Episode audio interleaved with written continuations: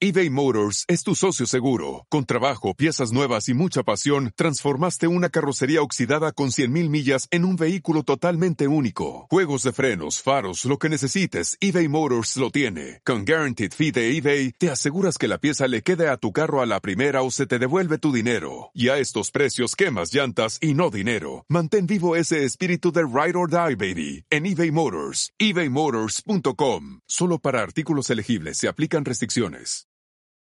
It's your time. Join global thought leader, executive producer, and New York Times bestselling author TD Jakes and today's leading culture shifters for an experience unlike any other. At the 2024 International Leadership Summit, spiritual and business leaders can gain the practical tools they need to maximize their timing for success. With world-class discussions, breakout sessions, and networking opportunities, this is where your dreams turn into reality. Timing is everything, and your time is now. March 21st through 23rd in Dallas, Texas. Register today at thisisils.org.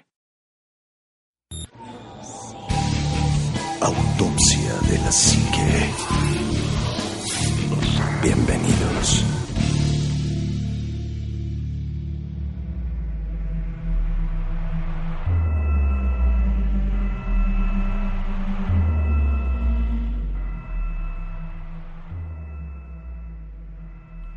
Muy, muy, muy buenas noches. Bienvenidos a otro programa más de Autopsia de la Psique.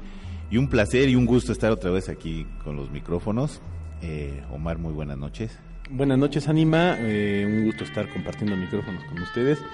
Y pues, hoy invitados, ¿no? Muchas cosas interesantes y hartos saludos que tenemos para todos aquellos que nos siguen en la página de Autopsia de la Psique. Así es. Juanma, muy buenas noches. ¿Qué tal, Anima? ¿Cómo estás, Omar? Pues eh, amigos, bienvenidos a Autopsia de la Psique. Y pues sí, tema, tema ya, ya guardado en el cajón, retomado y bueno, pues ahora que, que, que tenemos a, a, bien tener invitado en cabina y que también eh, cosas que nos, que nos manda la gente, pues muchísimas gracias y bienvenidos. Así es. Víctor Ávila, muy buenas Así noches. Es. Hola, buenas noches. Aquí invitado. invitado. ¿Qué tal la experiencia? Padre, ya tenía ganas de venir. Eso, eso es bueno. Pues bueno, tenemos este hoy hoy tenemos un programa casi casi dedicado precisamente a ustedes que nos han, nos hacen el favor de escucharnos y que nos mandan sus comentarios, que nos mandan sus pues, sus audios. Tenemos dos audios que nos mandó Edgar de Tijuana. Eh, no sé si quieras mandar primero los saludos. ¿Así ya como va? Sí, de una vez, pues. A, bueno, es que, a ver, mira. Échale. Al ánima se le ocurrió publicar aquí. Es que como estamos desfasados en tiempo de, de, de, que presentamos el podcast, generalmente no, luego no, no tenemos los saludos así fresquecitos, ¿no? Y sí, exacto. saludos. Exacto, mira, por acá me pone Nando Yamaoka. Saludos para la comunidad Silent Hill Monterrey. Dice, varios escuchamos su programa y nos gustan los temas paranormales, aparte de que usan parte de la banda sonora y eso nos pareció un buen detalle. Saludos para Juanma, Omar y Ánima. Sigan mejorando, que se ha visto mucho crecimiento y el pod, en el podcast y en sus seguidores. Pues ahí va. Y sí, efectivamente, el, el fondo es una mezcla de, de, de algunos eh, sonidos de Silent Hill, alguna de la, de la banda sonora y otros que metió por ahí Bernardo que no supe de dónde los sí. sacó. Luego, Pollo Coltrane, saludos para todo el panel desde de, de, Perú, sí, desde Islas Trujillo, Perú. O sea, está aquí a la vuelta. Mexicano, luego por acá. HPH Nahual Ocelotl. Luego Murat Díaz Mau. Miguel Ángel Pérez. Ego Navarro. Alberto Rodríguez Galixia. Car Price Maloy.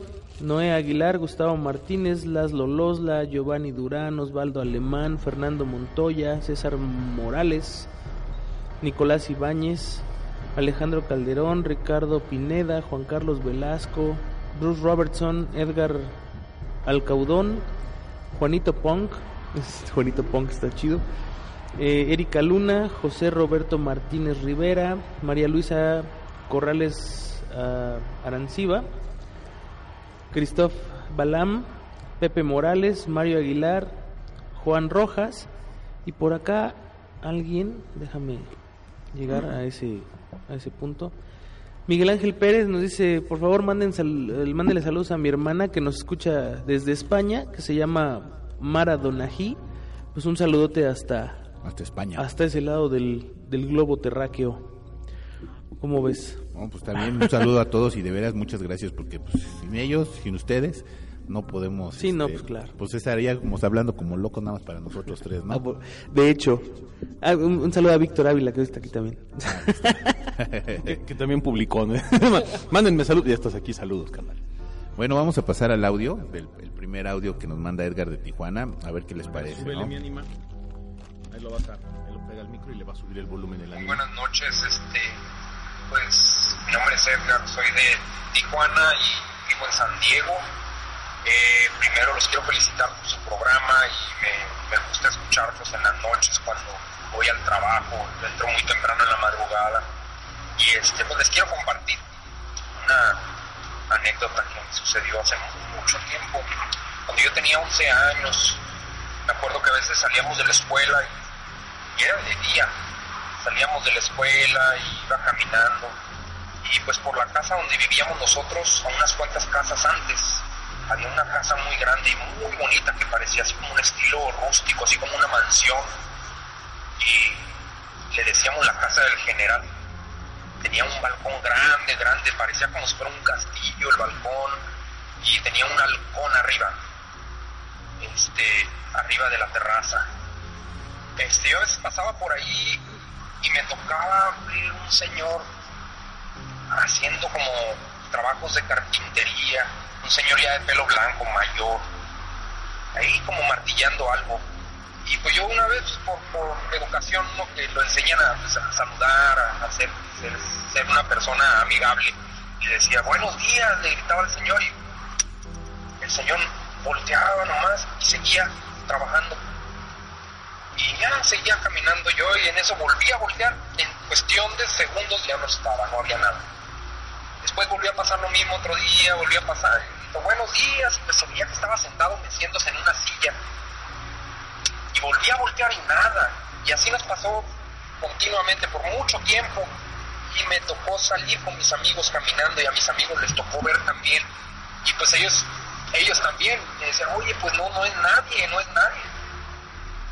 Y en las noches había un perro negro en la cochera. Sus ojos eran verdes, verdes, y el, perro era negro. Ladraba a veces en las noches cuando pasaba la gente. De hecho, una vez me mordió mi chamarra y ahí quedó la chamarra, y la tengo todavía. Tiene la mordida de sus colmillos. Este, una recargada que me di en la, en la reja una vez. Y este, pero de día no había nada. De día era un pastor alemán el que había afuera. Y este, de noche era un perro negro con ojos verdes, muy brillantes. Después un día pasé y en el jardín había una persona que se encargaba del mantenimiento de la casa. Y le pregunto, buenos días, le digo, ¿qué pasó este? Le digo, oiga, le digo, ¿y el señor qué, qué anda ahí? A veces anda un señor allí, ahí arriba, y le dice el hombre, dice, no, pues sabes qué, dice, yo no, aquí no existe ningún señor, dice, aquí no, no, no vive el señor que vivía aquí, ya murió hace bastantes años. Yo nada más vengo a hacer aquí el mantenimiento y yo recibo mi cheque. No, no he tenido contacto con los dueños de la casa. Y pues me quedé pensando y no, no lo podía creer.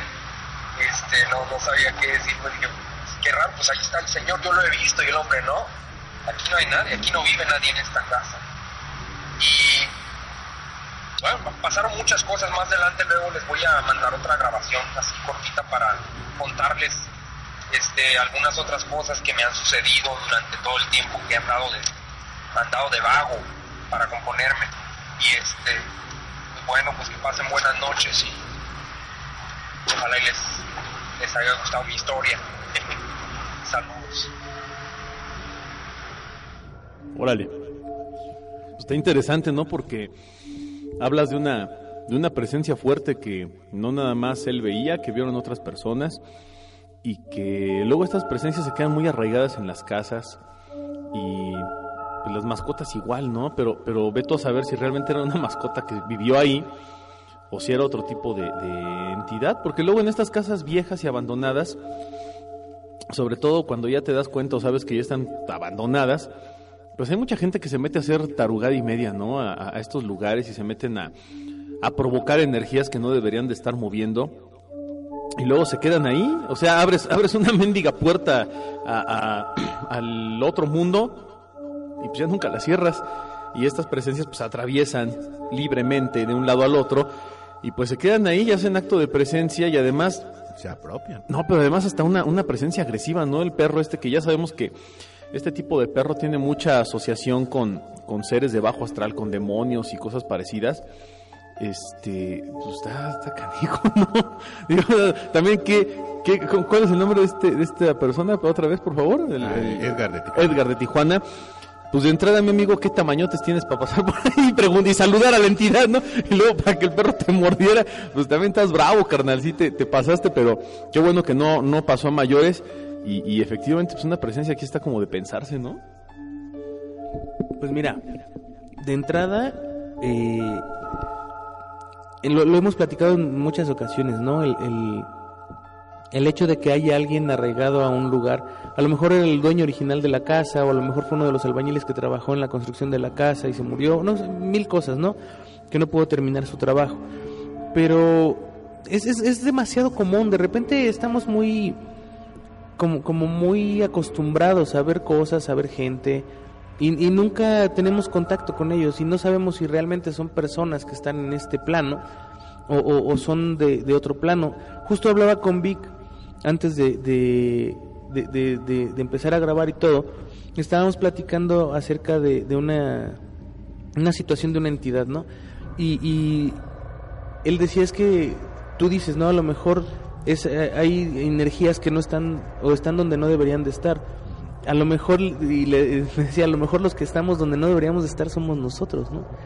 Y, y podría ser que a lo mejor nosotros estemos invadiendo su espacio y no que ellos estén invadiendo el nuestro en, en un determinado Eh, ¿Me momento. acordaste de la película esa de los otros? Eh, en donde, pues, vaya la, la, la señora que, que habitaba esa casa. Es su vida normal, ¿no? Pues sí, era su vida normal y se sentía invadida por otro tipo de personas. A lo mejor nosotros somos los que estamos invadiendo ese espacio, como bien tú lo dices, ¿no? pero qué, mm,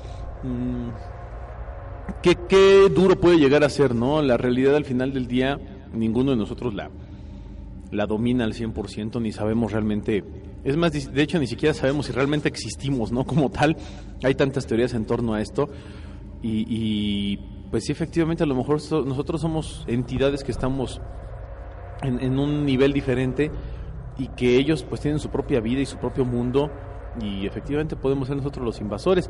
Sin embargo, pues no deja de ser acojonante el asunto, ¿no? Ah, sí, claro. No, No, de y- esa entidad, no, ¿qué hubo, qué hubo? Pues ni te saluda nadie. Dice, no, aquí no vive nadie, es ahí en la torre. Nada más quiero pensar que eh, eh, ahora que fuimos allá a Santo Domingo, que nos hubiera pasado algo así de No, que ya nos contestaran o que... No, ya, ya no le muevas. No, pero a lo mejor lo- es como como el como Edgar, ¿no? Que fue de manera inconsciente. O sea, tú le preguntas, hola, pues buenas noches. Tú ves a alguien y le dices buenas noches, ¿no? A lo mejor por educación. Claro. Y este, pero pues no sabes, oye, pues no había nadie ahí. No existía nadie ahí.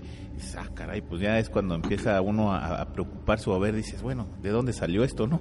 Pero además, Anima, puede que a lo mejor, bueno, siempre hablamos aquí de muchas teorías. El otro día leía yo una muy interesante que decía que eh, realmente no es una cuestión de mezcla de, de, de universos o de, o de eh, distintos niveles como de la realidad, sino que eran como distintos niveles del tiempo que estaban mezclados unos con otros porque el tiempo no es lineal, que el tiempo era una especie de, de, pues, de esfera, de cubo, de algo, algo diferente, algo totalmente distinto a lo que nosotros creemos y que el tiempo existe y ha existido siempre eh, en todos los tiempos, o sea, presente, pasado y futuro conviven en uno solo y nosotros vamos avanzando, pero lo que hacemos se va como grabando y se va como repitiendo eternamente.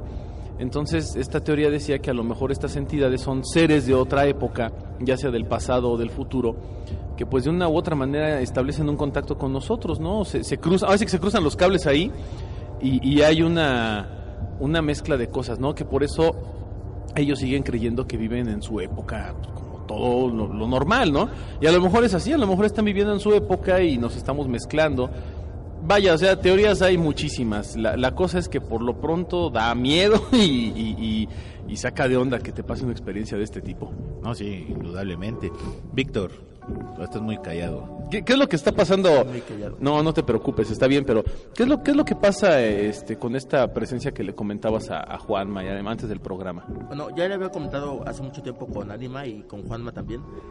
Es, es una presencia que no es ni invasiva ni agresiva, ¿no? Le digo que nosotros en esa casa eh, llevamos, bueno, la casa siempre ha sido de mi familia, nunca ha sido de alguien más. Ese fraccionamiento no existía, eran terrenos, construyeron en el 80 y en el 80 ocuparon la casa mi familia y la gente que vive ahí, ¿no? La mayoría de la gente que vive ahí nunca se ha movido, ¿no? Y ha pasado durante muchos años que alguien ve, ve una presencia, digo, también nosotros la hemos visto y la hemos sentido, ¿no? Pero como, como les mencionaba, no es invasiva, no es alguien que sea agresivo o que le decía a Juanma que fuera, ni ruido hace, ¿no? Eh, nada más de repente la vemos y es, y es aparte pues tímida no es, le gusta a la gente. Le comentaba que incluso hay veces que hacíamos fiestas antes muy grandes donde iba mucha gente, 50 personas, no sé, mucha gente, pero nos gusta tenerlas afuera, ¿no? Para que puedan fumar, para que puedan hacer cosas en el jardín, o eh, tenemos un cuartito que, que separa la casa de, de principal de todo, todo el resto de la casa y los teníamos ahí y de repente la gente entra y dice, es que se quedó alguien en la sala y entramos a la sala y pues no había nadie, ¿no? Pues en realidad era, era él que pues a lo mejor quería estar, o él o ella, no sabemos qué es, ¿no? Que quería estar en la, en la, en la fiesta, ¿no?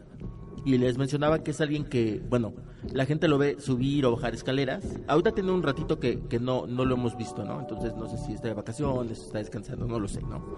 Pero yo, yo les digo que, que yo asumo que, que, la entidad es como mi inclino del cuarto que está al lado del mío, porque es un cuarto que tiene muchos años clausurado, muchos años que nadie ocupa, que incluso mi hermano puso una especie como de reja afuera porque pues no entramos.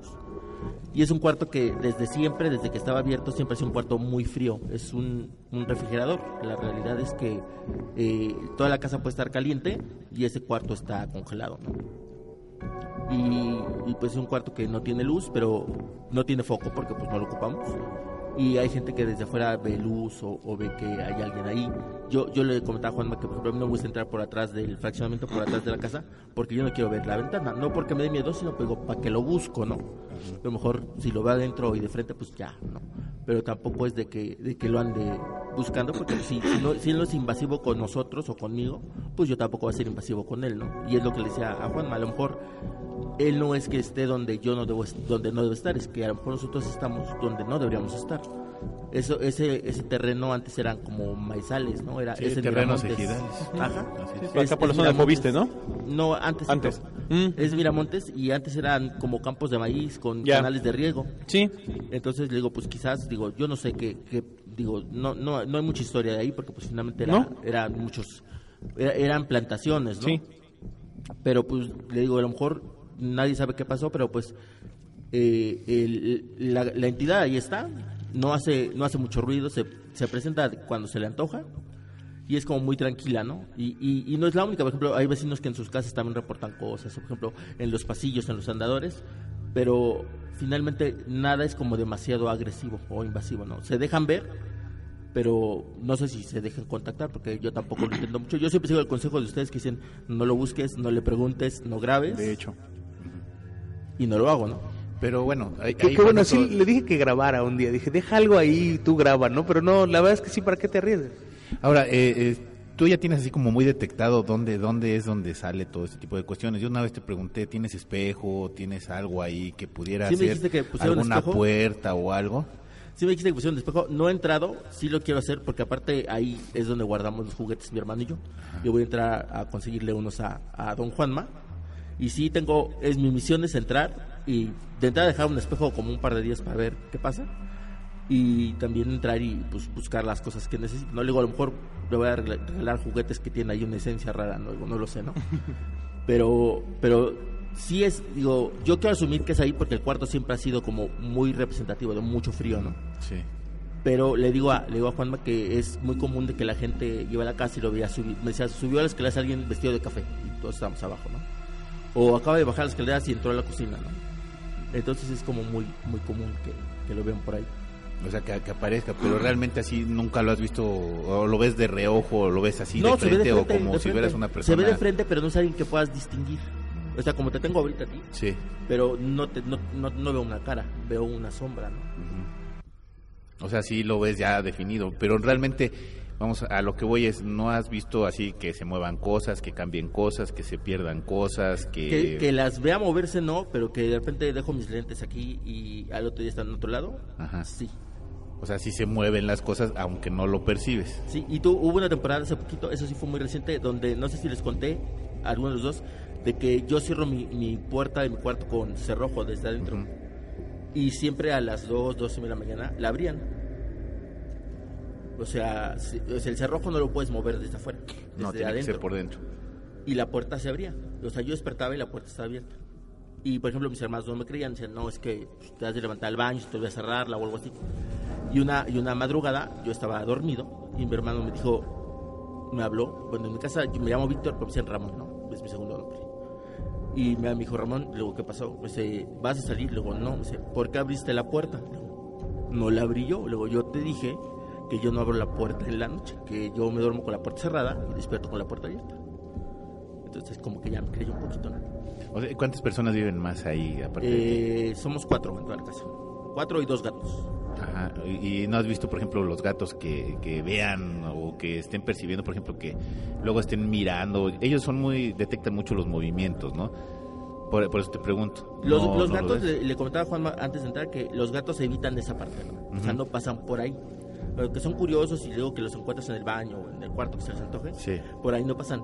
De repente, sobre todo la, la gata, de repente se pelea con algo que nadie ve, ¿no? Y le maulla algo que no está. Entonces no sabemos si tiene bipolaridad o de repente vio algo, ¿no?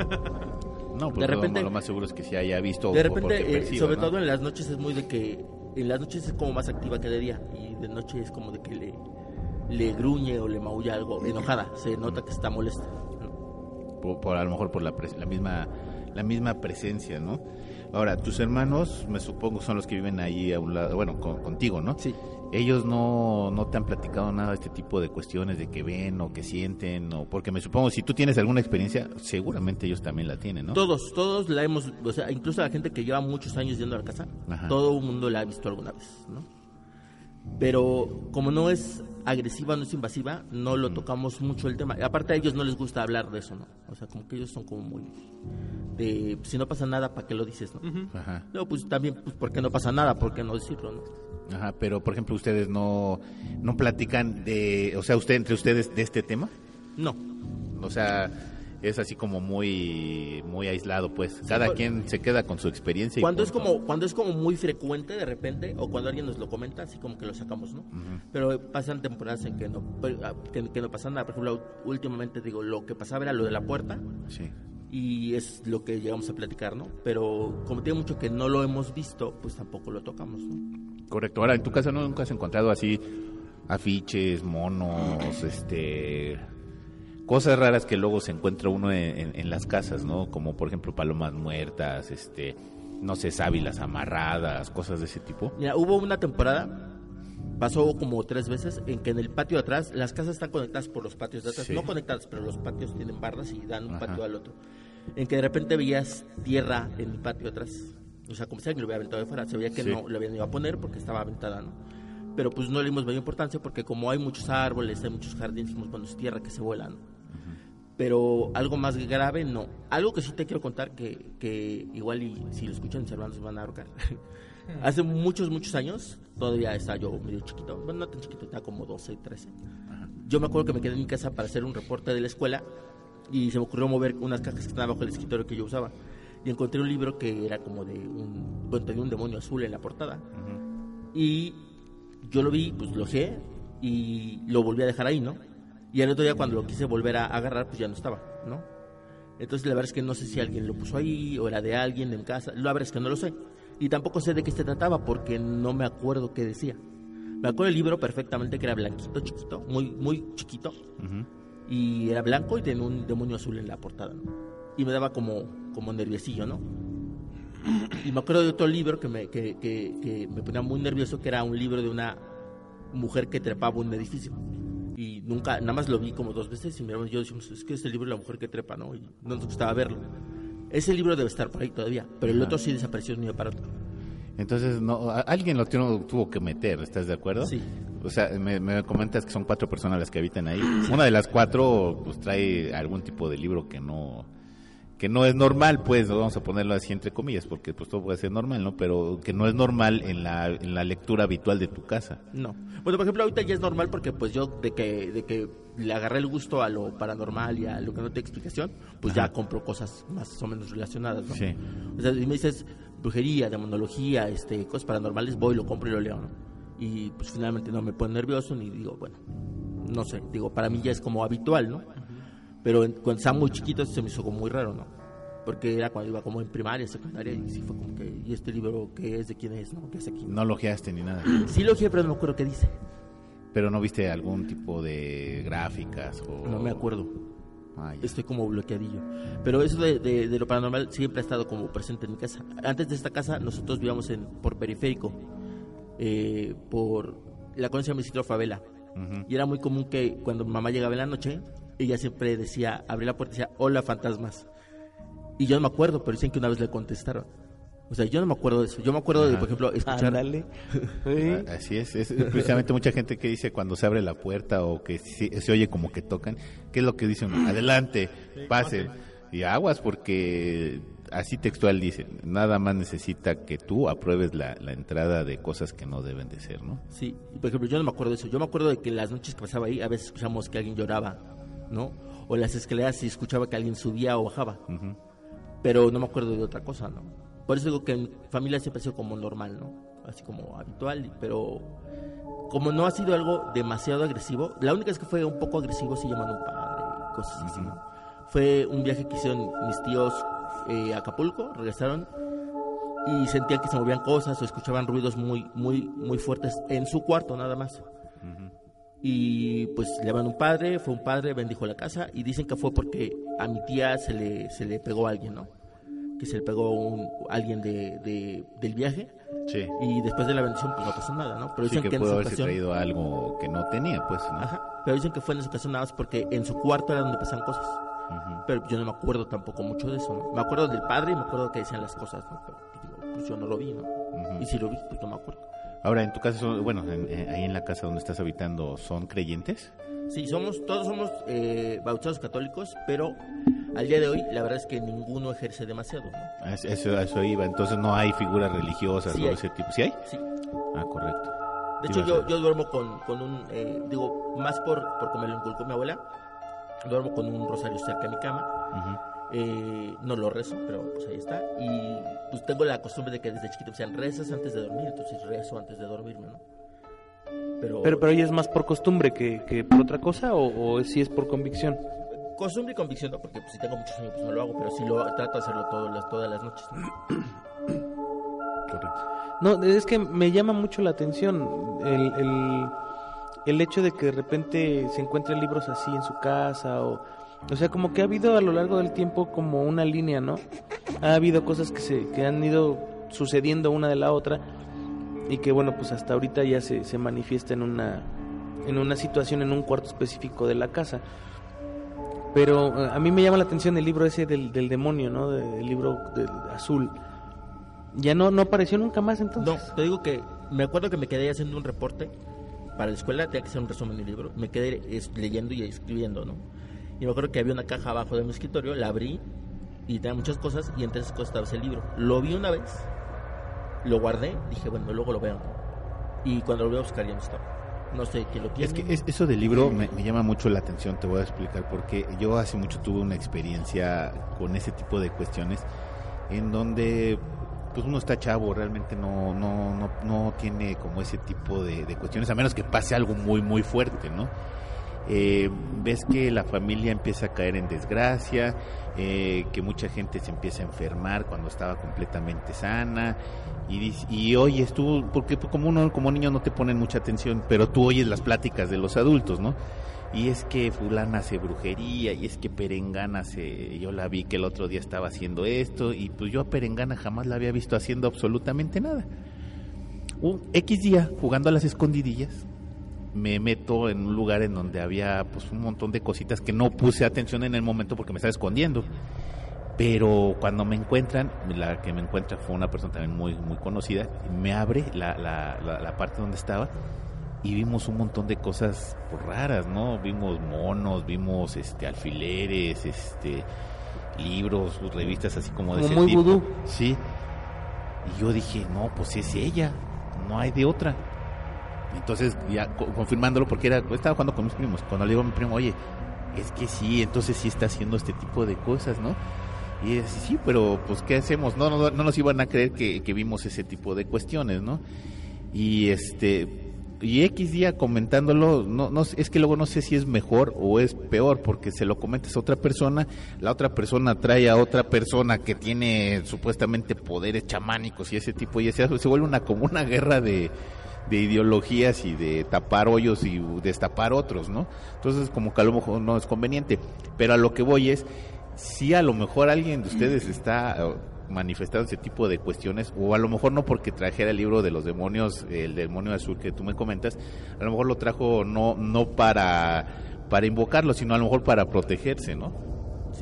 Entonces alguien a lo mejor sí, y, no lo ha comentado con ustedes, a lo mejor porque se presta para la burla, la, no sé, el choteo, el bullying, lo que tú quieras. el demonio no es Blue Demon, ¿eh? Era No, un sí, demonio no, sí, sí, sí, no, sí, sí, sí, No, a lo mejor, o a lo mejor mera curiosidad, ¿no? De repente ves un libro que llama tu atención y, y lo compras o te lo prestan y lo lees y demás y pues no pasa de ahí, ¿no? Pero yo creo que también aquí algo que es importante o que es muy interesante es que bien dices que esta presencia pues no pues no hace nada realmente, está ahí nada más. Eh, justo justo ayer venía yo pensando eh, pasé por una, una casa que lleva muchos años abandonada y que dicen que ahí hay pues algo que ahí vive, ¿no? Y, y decía yo, bueno, a lo mejor cuando, cuando uno se muere o cuando hay este tipo de entidades, buscan un lugar en donde quedarse. Y no porque quedarse a lo mejor en la calle o quedarse en un panteón o en un bosque o algo, no, no sea algo que no puedan hacer, porque entiendo que son entidades que de cierta manera a lo mejor no requieren de nada, ¿no? Nada físico, a lo- es a lo que yo me refiero. Pero en la parte espiritual, si lo quieres ver de cierta Como forma, de apego. como de apego, buscan una casa. ¿Por qué? Porque siempre es el regreso al hogar, el estar rodeado de alguien, el sentirte vivo, si lo quieres sentir de esta forma alimentarse de energía. alimentarse de energía, sentirse con cierta seguridad. Y yo dije, bueno, a lo mejor también este tipo de espíritus y de seres son como los indigentes, ¿no? No, no te importa en dónde te metas, donde hay un techo. Y por eso luego hay, hay lugares donde eh, estas, estas construcciones que tú mencionas, eh, bueno, de hecho toda la zona de, de, de, de Coapa, desde... Ah, lo podemos ver yo creo que desde la zona de calzada del hueso, allá por el... eh, por este Villacuapa obviamente, hasta la zona de la, de la Villa Olímpica, o sea, toda esta zona sur de la ciudad, Hasta Tasqueña. hasta Tasqueña y todo, pues efectivamente eran zonas ejidales durante muchos años. Hubo canales. Hubo canales, yo ya se los platiqué, llevo 35 años de vivir aquí en la zona sur, y ahí atrás de lo que es la, la ex hacienda de Cuapa. Y efectivamente, todo eran hierbas y vacas y, y sembradíos de maíz, ¿no? Entonces dices, bueno, es que aquí no es, no es posible que exista, no hay una historia como tal que diga, ay, es que aquí hubo matanzas de indígenas, No, hubo nada, ce- nada. cementerios clandestinos, hubo una masacre como en Tlatelolco, nada, absolutamente nada. Entonces, yo creo que cuando se empezaron a hacer todas estas construcciones, porque muchas de ellas se realizaron precisamente cuando los Juegos Olímpicos y más o menos esa época, este, pues yo creo que muchas de estas presencias que andaban por ahí vagando, dijeron, ah, pues mira, ahí, ahí entro, ¿no? ahí me puedo quedar, ahí quepo. Y, y yo creo que aprendieron a convivir con, con las personas que habitan en esa zona, porque no es la primera vez que escucho esta, este tipo de historias de, de esa zona específicamente y de la zona de Villacuapa, en donde hay entidades que pues ahí están, ahí están y no te hacen nada, pero ahí están, vaya, o sea, eso, eso creo que es algo que, que podemos todos como, como ver ya, eh, los habitantes de esta zona lo vemos como algo muy normal. No, no significa que sea algo bueno o malo, como bien lo dices, porque no, no se establece un contacto, no se busca perturbar. Pero es que también en, en todos los lugares donde hay construcciones nuevas y donde hay lugares que están construyendo, se quedan en obra negra, también luego te preguntas, bueno, ¿y por qué ahí se aparece algo, no? Si ahí no había nada, si ahí era un vil terreno de no O- pasó o- nada. no- o no queremos este, saberlo, ¿no? Porque, por ejemplo, yo sé de dos construcciones aquí en Coyoacán. En Coyoacán es muy factible o es poco factible que haya, no sé, si tú quieres hasta ruinas arqueológicas, pero no porque no las haya, sino porque mucha gente construye y no da aviso de, de los hallazgos que se encuentran, ¿no? Generalmente yo sé de dos edificios donde encontraron huesos, o sea, como si fuera un cementerio, un cementerio si tú quieres, no, no clandestino, pero sí pequeño, de, de osamentas muy antiguas. Y encontraron vasijas y ese tipo de cuestiones y construyeron el edificio y ni siquiera dieron aviso a Lina ni a un departamento que pudiera ser factible para que investigar ese tipo de cuestiones. Es que no es una zona que se preste para eso. Porque, así es. Digo, tú te, tú te has de acordar cuando, cuando se descubre, por ejemplo, este Cuicuilco, ¿no?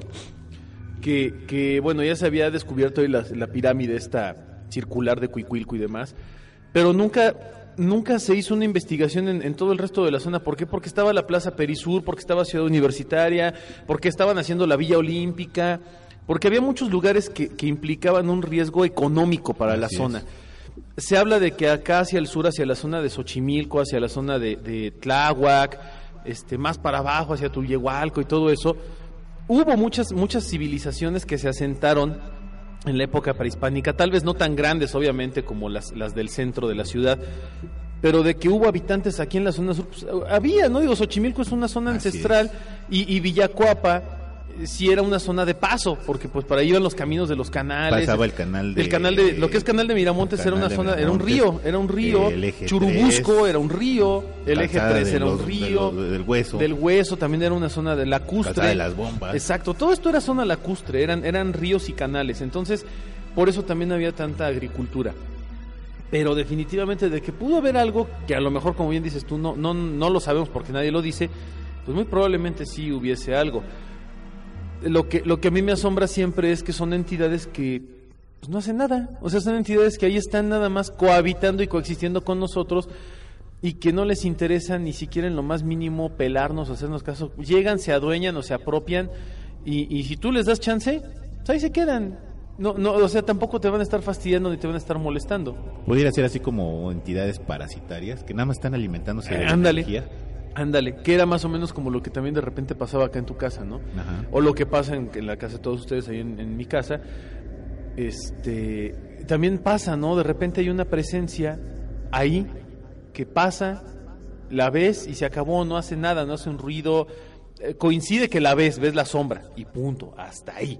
El perro ladra, este, se siente la- la- el descenso de temperatura y todo, pero pues no, no, no pasa absolutamente nada, ¿no? Entonces, creo que sí existen estas presencias en esta zona, como en todas las zonas del, del- del cualquier lugar, pero pues no por eso, y ojo, aquí mucho cuidado, no por eso, no por el hecho de que nada más estén ahí de forma pasiva, significa que no van a reaccionar si tú haces algo. Así es. Si tú las Es- invocas, es las como las abejas. Exactamente. O sea, están las abejas ahí en su panal, haciendo su miel y, y reproduciéndose, ¿no? Y no pasa nada. Pero si llegas y les picas con un palo, pues obviamente te van a venir a fastidiar, ¿no? Se están defendiendo. Yo creo que estas entidades más o menos trabajan de esa misma manera. Mientras tú no las molestes y mientras ellas no te perturben más allá de lo, de lo mínimo que es su pura presencia, pues creo que no hay mucho riesgo, ¿no? En este sentido. Por es. eso también le decimos, no provoquen, no le jueguen, no, no los busquen, porque en cuanto tú le empiezas a mover, puedes este, abrir la tapa de la, de, la, de la caja de Pandora y quién sabe qué demonios te pueda pasar. No, pues sí, yo, yo apoyo eso, ¿no? Yo como les decía, yo no, lo, no, no le busco. Si está, no me estorba. Y por ejemplo, cuando pasaba lo de mi cuarto, yo le decía a mi hermano y a la gente que se enteró, le dije, pues es que si el cuarto se abre de adentro hacia afuera, no es que quiera entrar, o a lo mejor es que quiere salir. Probablemente. Le digo, finalmente, pues no me molesta. Le digo, a mí no me hace nada, ¿no? Ujú. Digo, Es como cuando dices tú con los gatos, ¿no? Te metes y se queda el gato encerrado contigo y no se quiere, no se quiere quedar, empieza a rascar la puerta.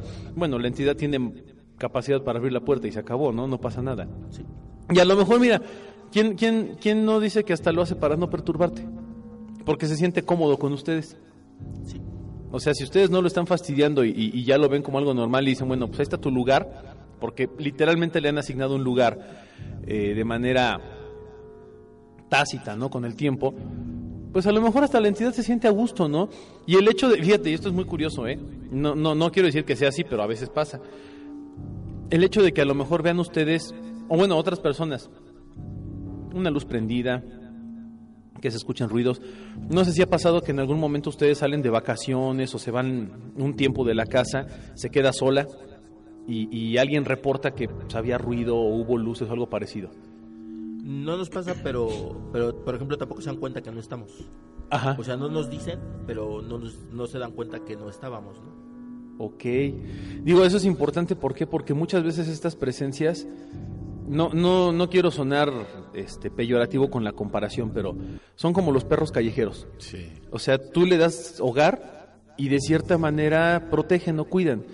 Yo, yo tenía una... en la una- mayoría de los casos es así. es así. Yo tenía una, una conocida que en su casa tenía una entidad también que no hacía nada.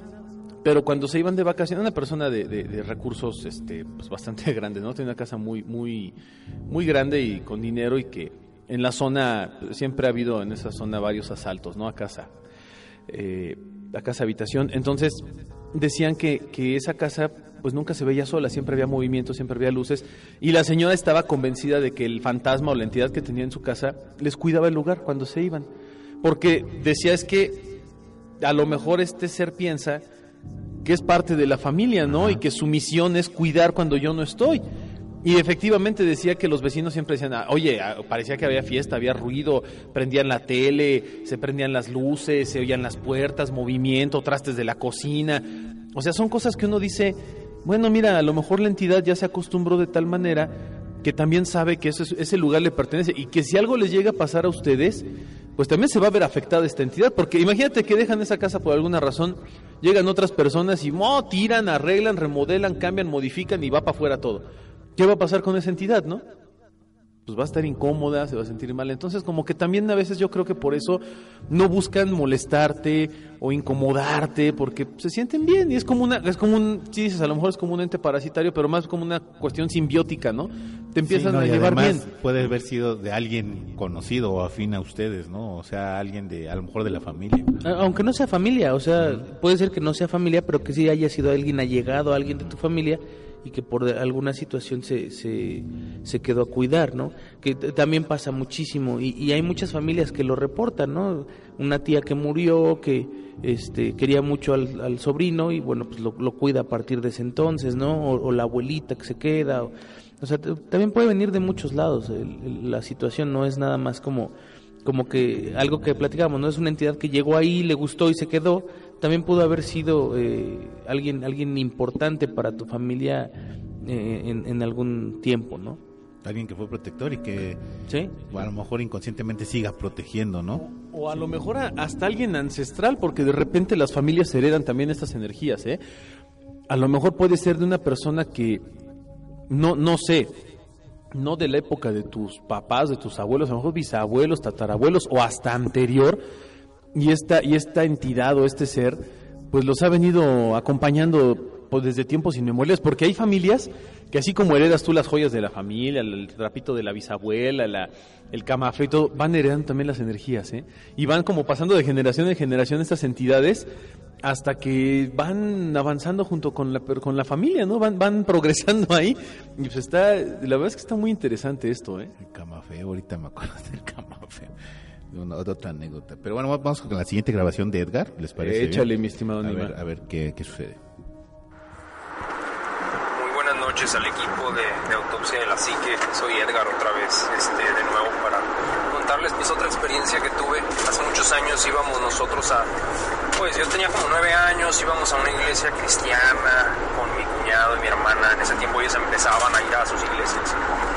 Y pues invitamos a, a una familiar, a una pariente lejana.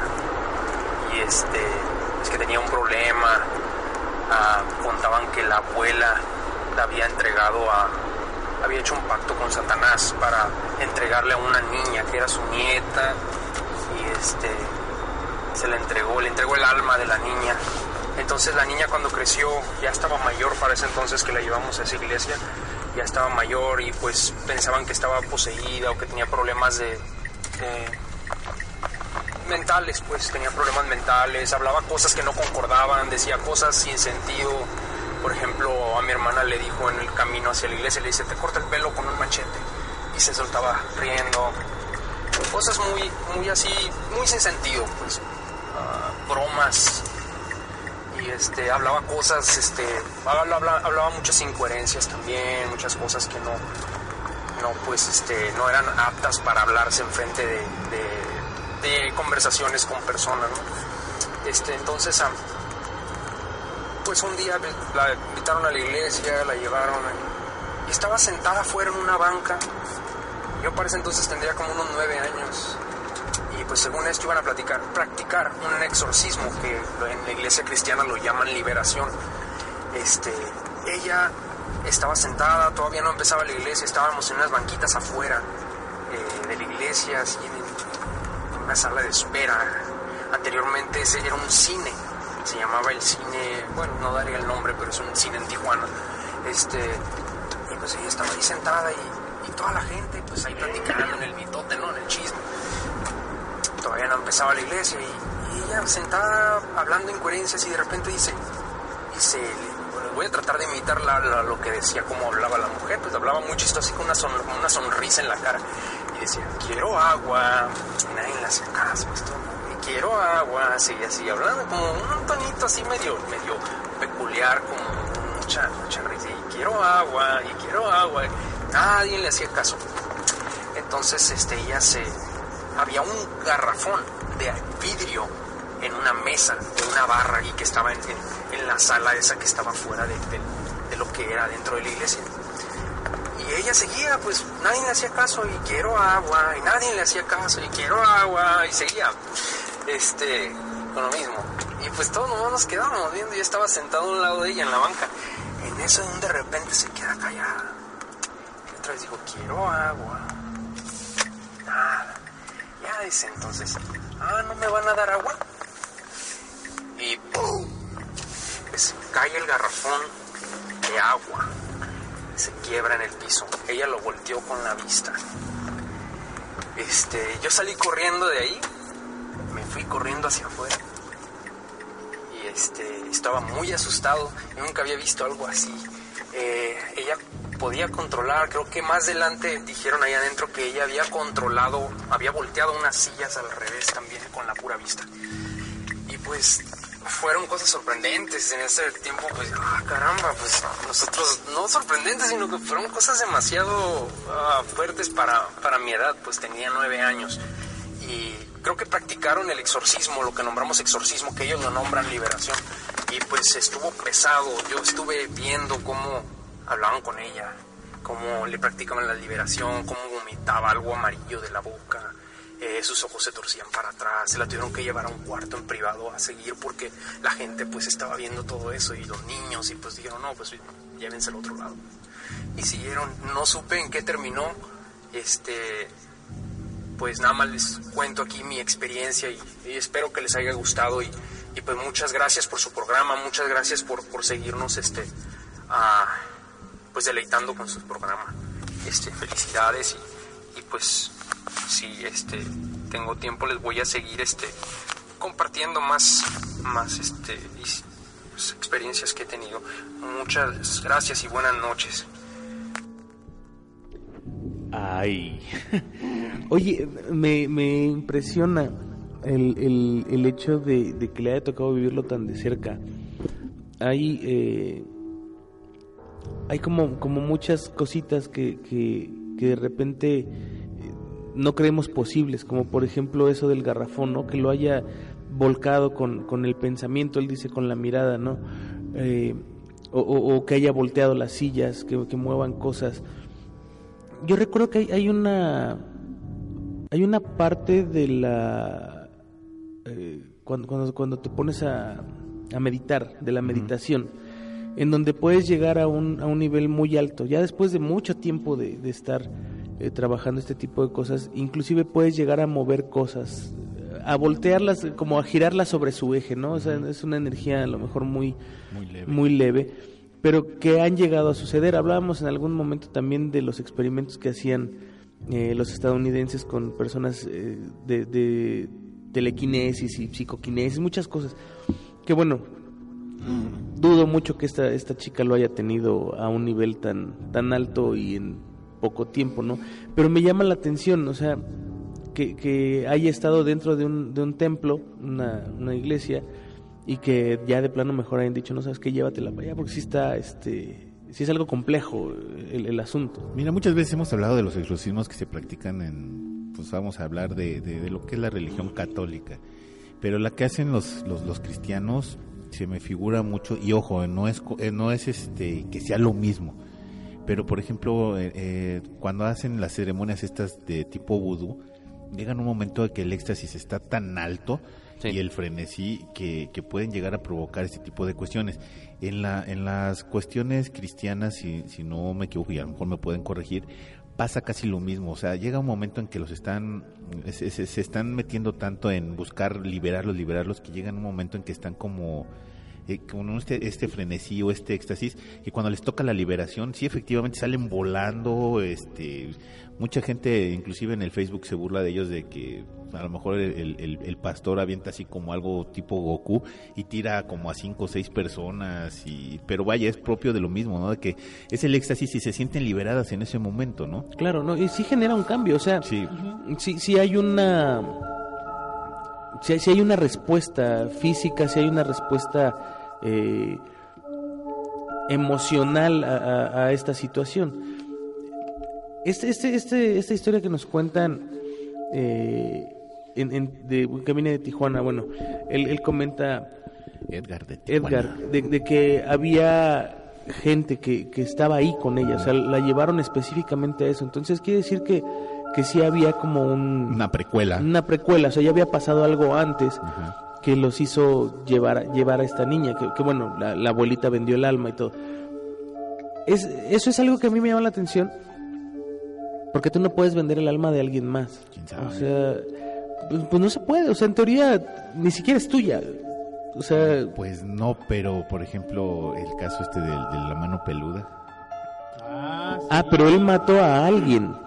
Sí, pero, ofreció también. Pero ofreció, a- ofreció un alma que no le pertenecía y, y la tuvo que, que entregar, ¿no? Y eh, acuérdate que esto desencadenó en la muerte de varias personas. ¿Cómo se llamaba esta persona? Eh, eh, Jo- se llama José, ay, José Velázquez, José, algo así se llamaba el cuate este, que Josué creo, R- así muy, Josué. muy rápido, nada más Josué. para, para que entren en, en contexto, pueden buscar las famosas llamadas de Josué en, en YouTube, en internet están. Fue una persona que contactó a Juan Ramón Sáenz del programa de radio La Mano Peluda, le dijo que él hace muchos años había hecho una serie de invocaciones diabólicas, que porque él quería contactar al demonio para, pues, para obtener favores, ¿no? Básicamente dinero. Eh, contacta a una entidad, se le aparece un ser que es una persona de color, de, de- de piel oscura, delgada, el que le dice yo no soy el demonio, pero pues sí eh, estoy, pero estoy en servicio y casi casi pues, tú vas a hacer lo que lo que yo te diga, ¿no? Y, y tú querías verme y aquí estoy. Pasan los años y esta persona es seguida por esta entidad durante toda su vida. eh, y después aparecen otras entidades, ¿no? Una mujer que dice que era, creo, creo que era una especie de fantasma que lo hería y lo lastimaba y que incluso lo obligaba a tener relaciones sexuales con él como, como una especie de castigo, ¿no? Así es. y que le decía que, yo me acuerdo mucho de que comentaba este cuate que ganaba algo así como 15 o 20 mil dólares diarios y que se los tenía que gastar, pero no podía hacer regalos donativos, no, que se los tenía que gastar en cosas para él, porque era así de, la condición es, tú querías lana, ahí está la lana y ahora quématela y gástatela. Y si no te la gastas, te va a ir mal. Y si la regalas, te va a ir peor. Y si haces obras de caridad, todavía peor. Y después de eso, eh, bueno, cuenta la historia con Juan Ramón, sabes que es una historia, pues la verdad sí es aterradora. Lo visita un padre, le hace una especie de, li- de- de purificación, exorcismo, no consiguen nada, pasan muchos años, como siete, ocho años después. Vuelve a abrir el caso Juan Ramón Sáenz y a los dos meses fallece uno de sus asistentes, este, otra persona y el mismo Juan Ramón Sáenz, ¿no? Entonces, sí fue como, esta persona comentaba que el demonio este o las entidades estas le decían que tenía que darle almas de otras personas y él incluso confiesa dentro de las grabaciones que asesina a su abuela para, para regalarle su alma a estos demonios. Entonces, mira, yo coincido con Juanma, yo no puedo regalar un alma que no es mía, pero sí puedo provocar que sea tuya. O sea, yo, yo tengo que hacer algo para dártela. No puedo decir, ah, llévate el alma del ánima y viene la entidad y se lleva el ánima. No, o sea, yo físicamente tendría que hacerte daño a ti o matarte a ti para que tu alma entonces sí pasara a ser parte de ellos. Que es, que es, es justamente lo- a lo que voy. O sea, a esta niña no la mataron. Entonces, por lo tanto, Sabemos. tenía un alma. No sabemos también qué tipo de pacto o tipo de trato. Sí, o sea, hecho, de ahí ¿no? tendría que haber alguna alguna otra cosa extra. Ajá. Que, que eh, me recuerda mucho, no sé si en algún momento lo comenté, yo tuve un coro de iglesia, eh, fui coordinador de un coro de una iglesia católica muchos años, como ocho años, nueve años. Y en ese inter llegaron, llegaban muchas personas a querer cantar en el coro. Sí. Dos personas que llegaron, eh, una niña, esto, esto me, me impresiona mucho, era una chavita que venía huyendo con su mamá, una señora de pueblo eh, que no hablaba ni español, eh, que venían huyendo, no sé si de Oaxaca o no sé de dónde, porque la niña se había metido a una secta satánica, la habían metido a una secta satánica y entonces andaba huyendo porque la querían eh, matar, porque ya no quería estar ahí. Y otro era un chavo, que ese chavo sí daba muchísimo miedo.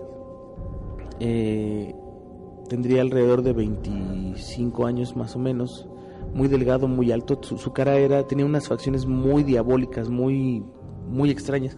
También venía de una secta satánica eh, hecha por por eh, gente que él conocía y, me enseñaba él sus sus laceraciones físicas que tenía. Me decía, mira, esta me la hicieron en un en un ritual que era para este obtener favores de lo que quieras, o sea, cada quien pedía cosas, pero haz de cuenta que si nosotros fuésemos una secta satánica aquí y yo quisiera pedir algo, entonces tú te sacrificabas eh, por mí, tú, tú sí. te herías por mí, y cuando tú necesitabas algo yo me hería por ti y así. Entonces son cosas muy fuertes porque al final, algún día contaré qué fue lo que pasó porque me tocó vivir el exorcismo de, de, de uno de ellos, y la verdad es que el, el, el que tú puedas llegar a una iglesia, eh, en este caso una, una, iglesia cristiana, hacer una liberación, pues requiere de, de, de, muchísimas cosas. O sea, no nada más es que, que, alguien diga llévalo, sino si tú no tienes la convicción de, de querer salir o, de quererte soltar de esa situación, no, no lo logras, pues es, es muy difícil.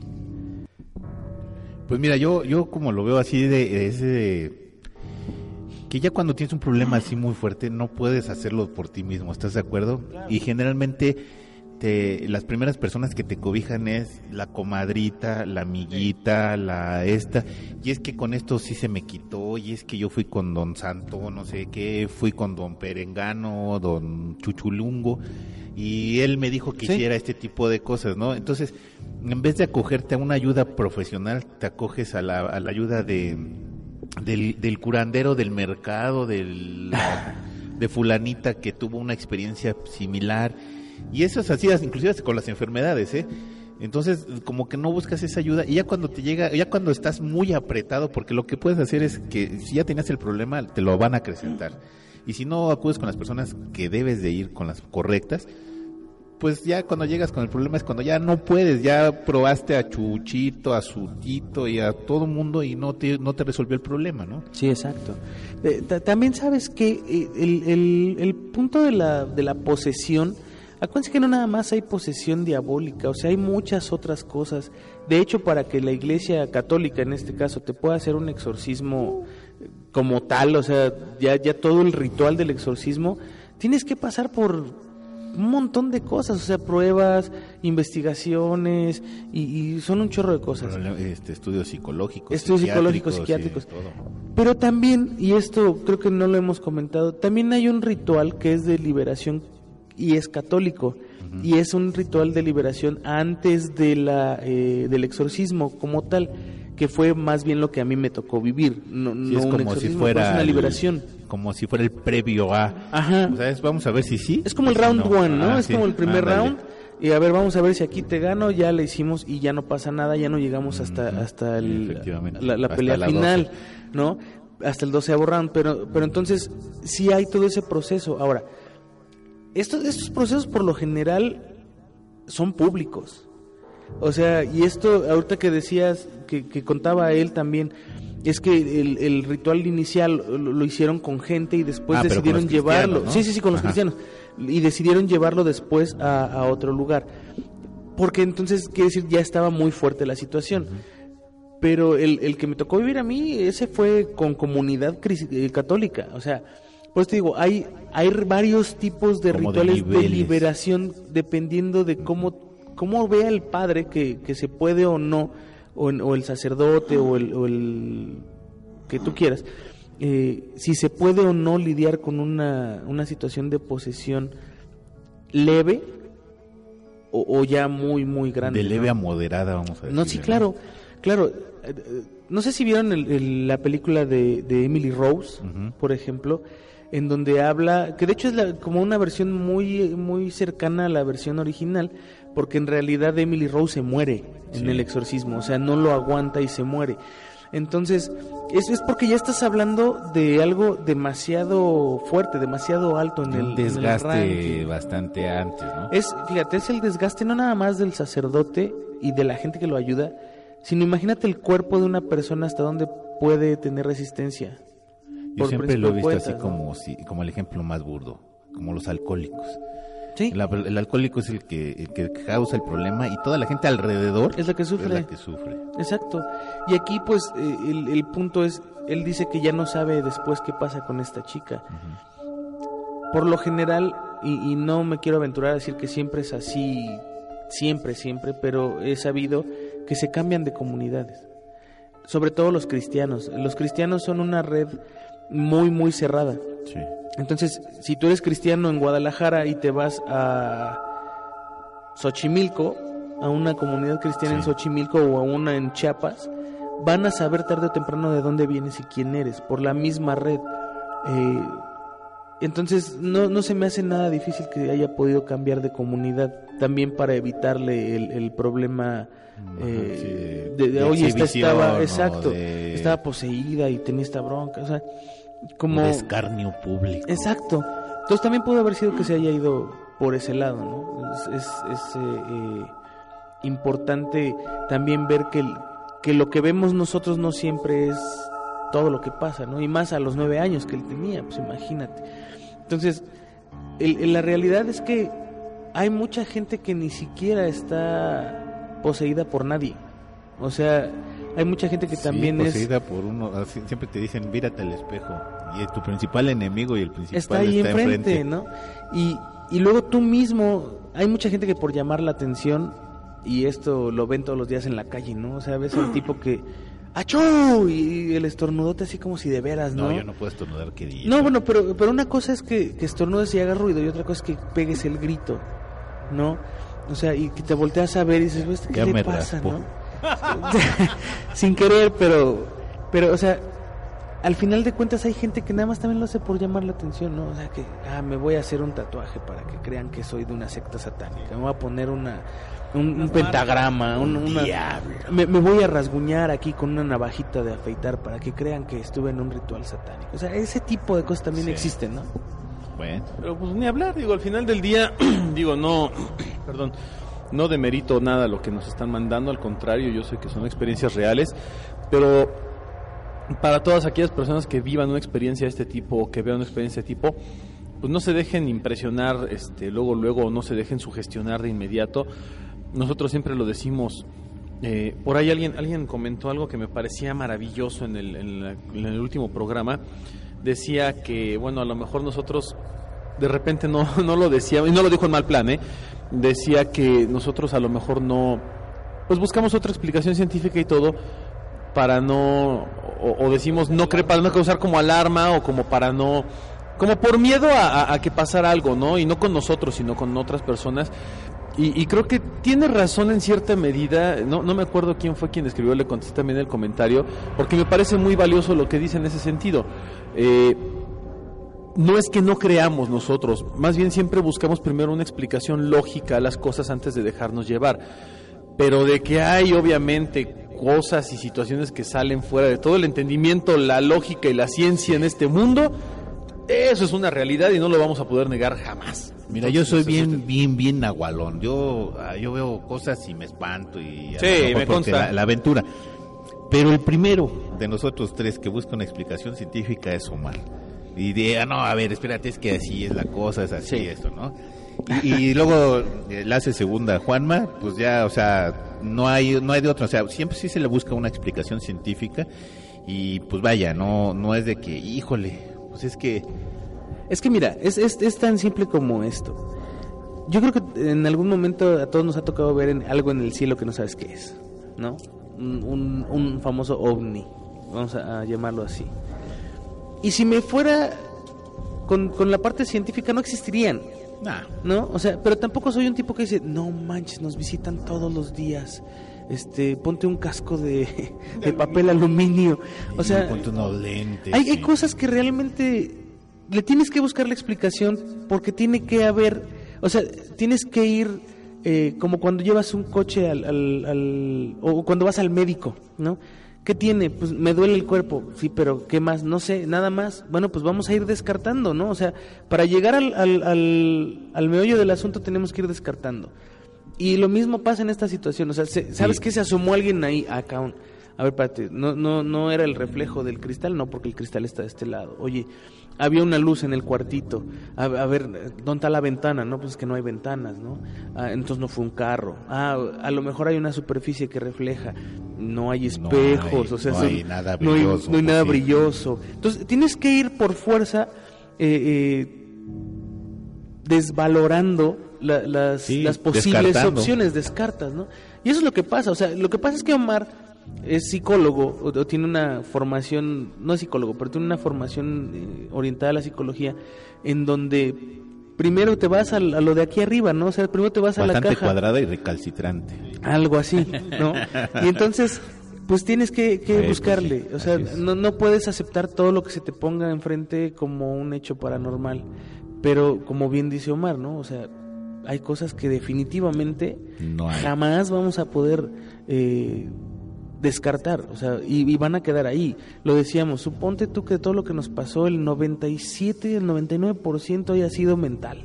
Puede ser. Y el 1%... Puede ser y lo doy. O sea, en, en- o sea, ese 1% que no le encuentras la explicación en dónde está, o sea, por qué sucedió, por qué se asomó, por qué, por qué, me, por qué me tocan la espalda, ¿no? ¿Por qué me recargan una mano en la espalda?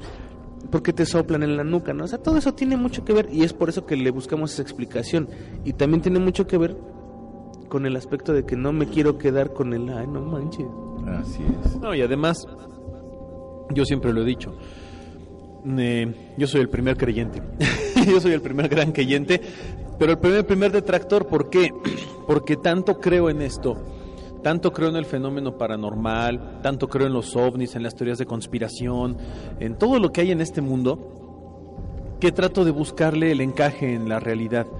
Eh, y tanto creo que quiero quiero encontrarle una, un- de, de cierta manera una explicación que me diga esto existe por esto y que pueda yo decir científicamente un fantasma existe. Así Eso es, a lo, ese es lo es que yo quiero buscar. es. Yo no quiero decir Descartar todo para Exacto. decir, esto sí existe, existe. y esto lo puedes Así es. comprobar con esto, ¿no? Que era algo de lo que de lo que quiso hacer en su momento, digo, psicólogos como Carl Jung, gente como como eh, como Harry Houdini, ¿no? Que decía, yo te doy una lana si me demuestras que existe un fantasma. Y todavía después Y- dije, si, si muerto me si yo me muero primero, vengo y te digo si sí existe Claro. la vida. Y, y, y Houdini no lo hacía porque fuese escéptico, al contrario, él era creyente, total y completamente un creyente de lo paranormal, pero quería comprobarlo. Y como él no lo pudo comprobar jamás de viva voz o de propia mano, lo que él quería era eh, que alguien más se lo demostrara, no alguien más que tuviese esa, esa capacidad lo hiciese. Ahora, el hecho de que yo también descarte cosas de forma científica o de forma, eh, si quieres, a lo mejor más que científica, hasta empírica, ¿no? No, no tiene que ver efectivamente con el no creer, tiene que ver más con el querer encontrar la explicación Sí. que me diga si existe, pero es por esto. Esta entidad existe, pero es por esta situación. Y, y- y que le pueda yo encajar algo en la realidad, es eso más que nada. Encontrar un, fenó- un fenómeno de, de encuentro cercano del tercer tipo, Uy, pero para mí sería, paranormal, pero ¿no? para mí sería maravilloso ver un día un extraterrestre y te lo juro, yo sé que a lo mejor yo me estaría volteando para atrás del miedo, pero yo sí le preguntaría algo, o sea, yo trataría de preguntarle, bueno, ¿y por qué estás aquí? O sea, realmente a qué vienen, ¿no? O quiénes son. A, a lo mejor me yo- yo abducen soy- y No soy más guarina. Llévenme. llévame, maldito, llévame contigo a tu planeta. Víctor, ¿quieres agregar algo? Este, no, creo que no. No sé. No, oye, antes de, de cualquier, como, como quién sabe cuánto tiempo llevamos, no, no me importa. Este, al fin lo edito yo. El, el, el meollo de que vino Víctor es porque eh, estuvimos platicando y él me decía, y yo creo que esto, esto lo, lo conoce bien Omar, él, él me platicaba que a él le gusta mucho los cómics de terror, que en algún momento hasta hacía yo referencia, ¿no? Yo el último que conocí fue Silent Hill, que, que, que hablábamos que tenía muy buen arte. Y también recuerdo, por ejemplo, las historias de Calimán y ese tipo de cosas que eran como de Zona suspenso, ¿no? Zona siniestra. duda. Pero Había otra. Es que en cuestión de cómics de terror, creo que el, el más experto es él. Pero lo que, lo que a mí me gustaría saber es si tienen algo que ver con, con, con la supuesta realidad, pues, o si es mera, mera ciencia ficción. Al final de cuentas, yo no soy tan, tan nacido de los cómics. Eh, Omar creo que fue un poco más este, de ese lado de los cómics, pero digo, fuera de esos dos, no, o bueno, de, de los que mencionó el anime, que ya son viejos, también hay, hay Sí, el, cómics el- viejos. el jinete de la muerte. Fíjate, mejor sabe él que yo. El monje loco, porque hubo un cómic del monje loco. Eh, pues no sé, había muchísimos, ¿no? Ah, había una- uno que se llamaba Sombras del Más Allá. Sombras del Más Allá. Había otra, o sea, había muchas, inclusive La Llorona. Sí. Había una que era como novela esa de sensacional de barrios, ¿no? De- Nacional de terror. Ah, Exactamente, me acordé de eso. Pero esas sí eran completamente inventadas, ¿no? Era un, un equipo de escritores que se acabó. Había ¿no? una que se llamaba Joyas de la Literatura que en tiempos así de Halloween o de Día de Muertos también presentaban historias así como de... Había leyendas de, de, del la me- de- colonia. de la colonia Sí. ¿En cómic? en cómic. De hecho, por ahí incluso la, la famosa editorial esta Salvat llegó a sacar una... Tenía su enciclopedia Salvat que muchos conocimos, pero también tenía una serie de tomos de cosas paranormales. Tenía una serie que era, que era algo así como... ¿Qué se llamaba este? Mundo? Insólito. Mundo Insólito. Mundo, Mundo Insólito. Insólito. Y ese lo había sacado Editorial Salvat. ¡Ay, míralo! Y el roco soy yo, no. Mundo Insólito, ese sí, la, es que sí, yo la coleccioné. Bien. Fue la única cosa que, con, que he tenido así completa. Pero fíjate que hoy en día, bueno, ahorita que, que Víctor nos, nos eh, abra un poquito el panorama, pues yo también me perdí mucho de los cómics. Yo lo último que leí fue Hellraiser, este, Rachel Rising, que son pues, novelas más o menos interesantes, no son la octava maravilla del mundo, pero son buenas. Sin embargo, Vic, pues, ¿qué, qué hay en el mundo del cómic de terror? ¿Qué, ¿Qué cosas hay para que la gente también, obviamente, pues puedan leer un poquito? o le investiguen o le busquen, platícanos, ¿qué, qué, qué es lo que tú has leído y qué es lo que nos recomendarías? Bueno, los títulos que mencionó Anima sí son títulos que, que se publicaron en México en la época como dorada del cómic, ¿no? Sí. El Monje Loco, el, eh, Leyendas de Ultratumba. Leyendas de la Colonia. México tuvo su temporada como de oro del cómic entre los 50 y Sí. 80. Y hubo muchísimo material que ahorita, si lo buscas, todavía lo encuentras en, en tianguis de cómics y en, y en placitas. De repente te los puedes topar y te los dan a 5 por 10 pesos. Sí. cosas así, ¿no? Eso abunda. ¿Qué hay, ¿Qué hay actual que sea como interesante de terror?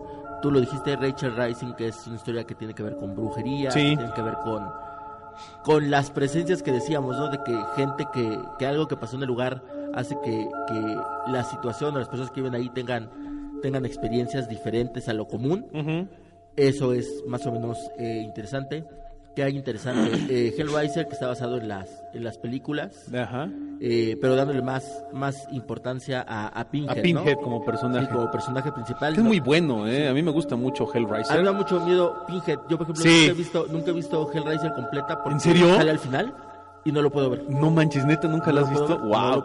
No, y aparte sí es, eh, es que es que toda la la, la, eh, la- la mitología que crea eh, el señor Baker es, es, como es como aterrador, ¿no? Y los, los cenobitas, que son estos personajes que se le presentan a las personas que logran este, armar el, el cubo, el rompecabezas, pues es que son tus peores temores, ¿no? Y Pinhead es uno de los, de los peores temores que existen en el mundo. Y si lean, busquen el cómic de Hellraiser, ese lo edita este Camite, Camite, editorial. Camite los tiene. Y de hecho, para las personas que están leyendo, yo creo que les, les- les voy a regalar los primeros dos números de Rachel Rising y los primeros dos números de Hellraiser.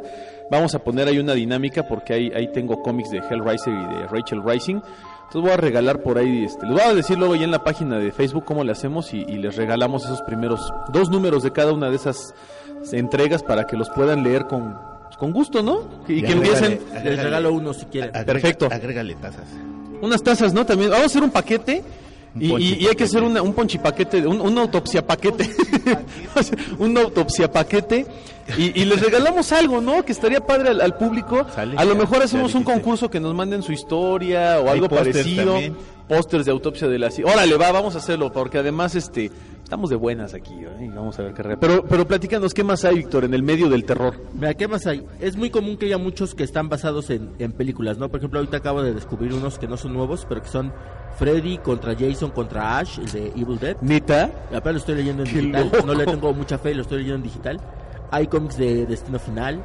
Hay cómics de. Digo, ha habido de Chucky, ha habido muchas cosas, ¿no? Por ejemplo, mis fa- uno de mis favoritos es uno que, que en México está interrumpida su publicación que se llama Loki and Key, que escribe el hijo de Stephen King, se Ok. llama Joe Hill. Ujú. Es igual, si quieren, yo igual les voy a mandar a regalar unos. Ah, excelente. Ese es muy bueno porque habla más de lo que tú dices, de, de la relación de lo paranormal con una familia, ¿no? Qué padre. Es algo que han traído arrastrando la familia, la familia Locke desde hace mucho tiempo y ese está, está muy, muy padre. Eh, si alguno vio alguna vez una película de vampiros muy reciente que se llama 30 días de noche, Sí. ese está basado en un cómic. Que, es, que, que el cómic es una, una verdadera obra de arte. Es eh, El arte es pintado, no es como. No es dibujito, está, está muy, muy fregón. Y ese igual también les voy a mandar a regalar unos. Y bueno, finalmente el terror es algo que, que está todo el día con nosotros. Incluso, por ejemplo, la editorial de Archie Comics ya tiene su serie de terror, ¿no? Sabrina, la que conocimos como Sabrina la Bruja Adolescente, ya tiene como un origen más diabólico. Y su gato Salem. Su gato Salem es como un poquito más aterrador ahora. Incluso hay cómics de Archie con zombies, ¿no? Oye, eh, es lo que te iba a preguntar. Eh, la literatura en sí de terror, bueno, pues lleva lleva toda una línea eh, de escritores, ¿no? Lleva mucho trabajo de escritor, pero creo que es más o igual de importante que la historia el, el, el quién hace las ilustraciones, ¿no? No es lo mismo dibujar eh, terror como, como si dibujaras a Archie o a Snoopy que si estuvieras dibujando como, como en un videojuego de última generación en donde son gráficos HD y, y los monstruos son espeluznantes, ¿no? Ya, ya de entrada verlos. Eh, quiero suponer que, que hay algo que es eh, eh, importante en ese aspecto. O sea, sé que hay dibujantes que son o, ilustradores o, gente que entinta o gente pero algunos de ellos son de los mejores en, en este momento pues Sí, digo, naturalmente eh, siempre pones gente que tenga como más o menos currículum y, y que sobre todo que yo creo que, que en el sobre todo en el género del terror es bien importante que el, que el arte te transmita, ¿no? No solo las letras, porque realmente es un cómic y en el cómic es como de, de los dos lados. Mira, te traje unos ejemplillos para que los puedas ver. Perfecto. Ah, porque, mira. porque igual no me crees, no me crees que, que, que igual el dibujillo es como importante.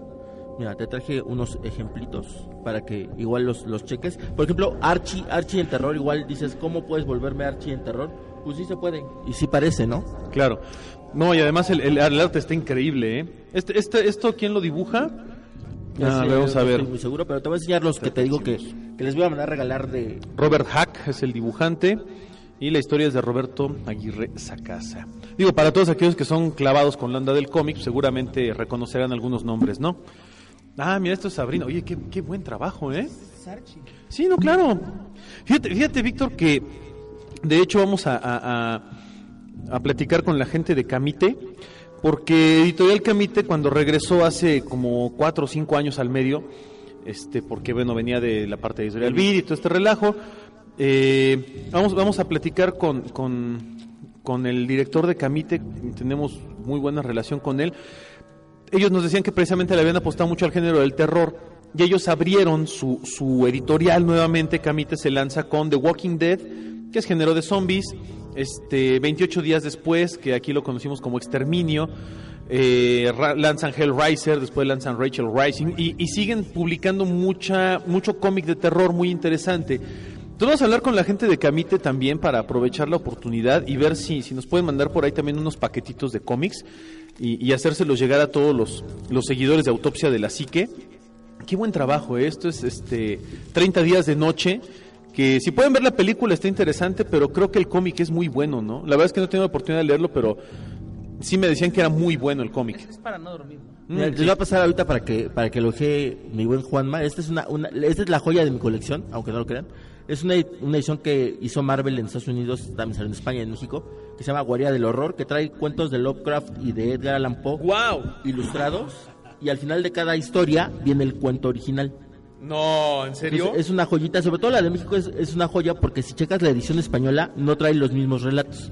Eh, la española trae menos. La española está más, más padre, se ve más padre porque es pasta dura, pero esta en México trae dos relatos más que no padre. en la española. Híjole, está bien padre. Entonces al final, pues digo, en México como que todos somos fans del terror, como que lo vivimos todos los días, entonces Sí, sí, no sí. nos da miedo, ¿no? Sí, es una especie de TPB así, muy padre, grandote. No, qué buen trabajo. No, el, el- el arte es hermoso, es maravilloso. Este, a mí que me gusta mucho el, el cómic, aunque de no tus lo- amigos de Camite, esa joya que, que les estoy pasando. Ah, sí, cómo no, Witches. Acaba de salir hace poquitito. Sí, sí, sí. No, qué buen trabajo. El, el trabajo es espectacular. Me recuerda mucho a los cómics de, de los 60, 70. Estaba suma, sumamente detallado, ¿no? Fíjate que aquí hubo, hubo como dos vertientes.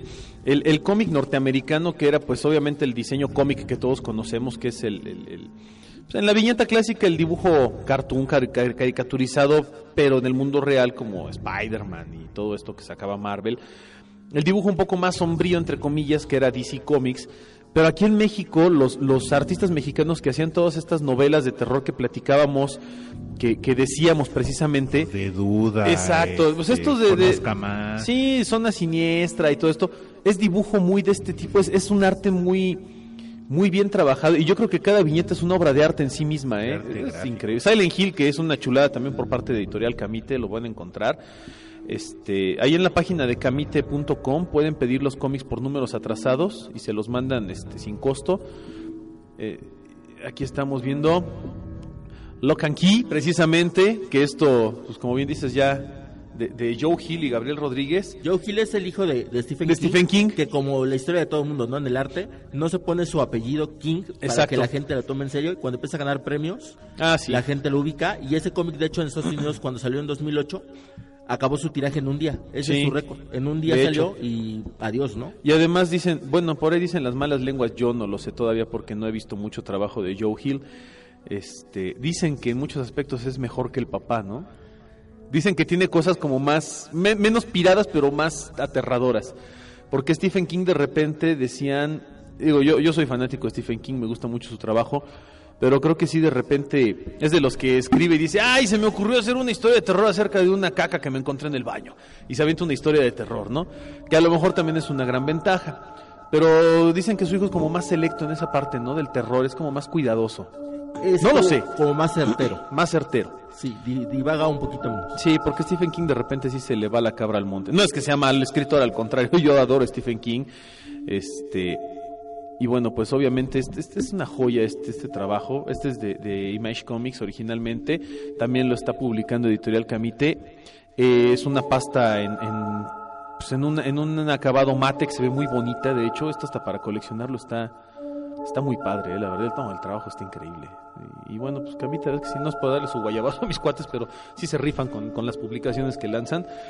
Pero este, este de Guarida del Horror sí sería muy recomendable a aquellas personas. Esto lo, lo lanzó Marvel México. Y está Este, excelente. ¿eh? Está maravilloso, historias de Edgar Allan Poe y, y Howard Phillips este, Lovecraft. Costó en su momento 90 pesitos. En su momento 90 pesitos. Eh, vale mucho la pena. La verdad es que está increíble. Este salió en el, en el 2009. Y pues va a ser, digo, no, no es imposible que, lo, que no lo encuentren, pero pues ya debe costar su lanita ahora, ¿no? Entre 150 y 200. lo Ah, todavía, toda, vale la pena. O sea, Sí, sí, 200 vale la pesos esto lo pagas sin broncas, ¿eh? Y, y- y es una joya que puedes tener y que yo creo que esto lo puedes leer varias veces y siempre le vas a encontrar algo nuevo, ¿no? Sí. Qué belleza. Qué belleza. Pues vamos a subir fotografías allá a la página Autopsia de la Psique que ya el Ánima nos hizo favor de tomar, eh, para lo que nos, nos comparte el buen Vic, que, creo que son muy buenas recomendaciones y, creo que además hoy en día el cómic de terror está al alcance de todos, es accesible, los precios en general son muy buenos, porque además es cómic que como no es mainstream mucho de él, mucho de este cómic no es así de, ay, este es como Spider-Man, no es como Superman o Batman, que se tiene que vender porque se tiene que vender en cualquier precio, o X-Men o lo que sea. Eh, a veces hasta baja de precio. Yo alguna vez vi paquetes este, de cómics en Sanborns que vendían toda la saga, ¿no? 20 cómics en 200 pesos. Y era toda una saga completita de cómics de terror o de cualquier cosa. Entonces luego encuentras muy buenas ofertas y, y vale la pena que le den una, una checadita a estas recomendaciones que nos trae Vic. Pero lo- los de Archie y Sabrina están padrísimos, ¿eh? No, están Yo nunca increíbles. los había visto. Están padrísimos. No, pues Pues ahora sí, amigos, se nos acabó el tiempo. ahí está, hasta con recomendación de cómic y toda la cosa, ¿eh? Que eh, para la gente que dice, es que siempre hablan de cosas de terror y todo, pues no, a mí no me pasa nada, no, bueno, pues ya, ya tienes una opción. O sea, te, te puedes poner a leer estos cómics que la verdad están muy, muy buenos. Y digo, como decía Omar, cada, cada viñeta en sí misma ya es una obra de arte. O sea, cada, cada ilustración que ves aquí está Hermosa. hermosísima. Yo no sé cómo es que de repente el arte está tan tan devaluado en algunos casos y otro tan sobrevaluado cuando hay gente que hace esto y, y de verdad está, maravilloso. increíble. Víctor, ¿algo que quieras agregar? Pues nada, que fue un gusto estar aquí, ya tenía muchas ganas de venir y pues eh, estaremos al pendiente de, de otros programas para seguir escuchándolos. Me parece perverso. Juanma, muy buenas noches. Pues muy buenas noches, muchísimas gracias Vic por haber venido, eh, muchísimas gracias Omar, Anima por, por estar también aquí, muchas gracias a la gente que nos ha estado eh, dando difusión con, el podcast, eh, échenos la mano, ahí vamos, ahí vamos despacito, pero continuo en los likes de la página y en todo este rollo. Entonces, pues muchísimas gracias y nos escuchamos la próxima. Omar, muy buenas noches. Muy buenas noches, Anima, Juanma, Víctor, un placer que nos hayas acompañado en cabina y que pues nos compartas un poquito de tu, de tu gusto, de tu pasión y que bueno, pues ya de aquí, ya, nos pondremos de acuerdo después para ver qué, qué les regalamos a la gente y cómo lo, lo hacemos llegar. Gracias a todas aquellas personas que dejan comentarios, que dejan saludos para, para el equipo, para un servidor. Este, en particular, pues obviamente agradecer a toda la gente que, que ahí de repente hace menciones de, de algunas cuestiones interesantes. Vamos a tratar de darle salida a todos los temas. Son muchas cosas que están en el tintero, de verdad. Esto no se termina, apenas va arrancando lo que es autopsia de la psique. Y pues a mí no me queda más que agradecer y desearles aterradoras noches. Yo soy su amigo el ánima de Coyacán y esto fue Autopsia de la Psique.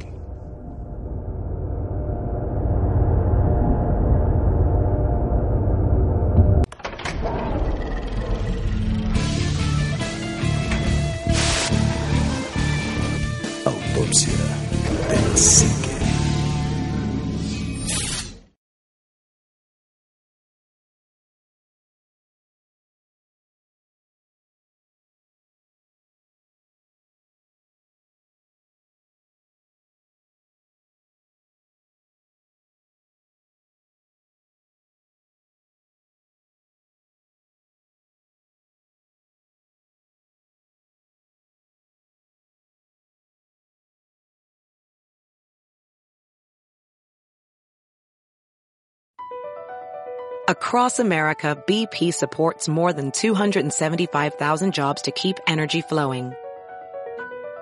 Jobs like building grid-scale solar energy in Ohio and producing gas with fewer operational emissions in Texas. It's and, not or. See what doing both means for energy nationwide at bp.com slash investing in America. It's your time. Join global thought leader, executive producer, and New York Times bestselling author TD Jakes and today's leading culture shifters for an experience unlike any other. At the 2024 International Leadership Summit, spiritual and business leaders can gain the practical tools they need to maximize their timing for success. With world-class discussions, breakout sessions, and networking opportunities, this is where your dreams turn into reality. Timing is everything, and your time is now. March 21st through 23rd in Dallas, Texas. Register today at thisisils.org.